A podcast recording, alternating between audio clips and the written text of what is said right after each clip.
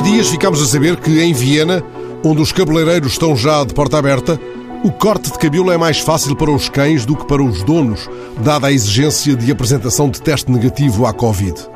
Nas nossas cidades e vilas, os cabeleireiros continuam de porta fechada. Um profissional do setor disse numa outra rádio uma frase que vai à raiz de uma aflição: Estamos por um fio.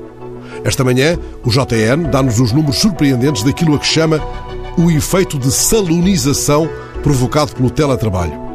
Com a improvisação de salões de beleza em casa, foi um vê-se-te-avias em tintas e depiladoras. Só em produtos para pintar o cabelo, os supermercados faturaram, em menos de um mês, 1,9 milhões de euros. Alisar e aparar rimam com confinar. E cá vamos, com os cabelos em pé.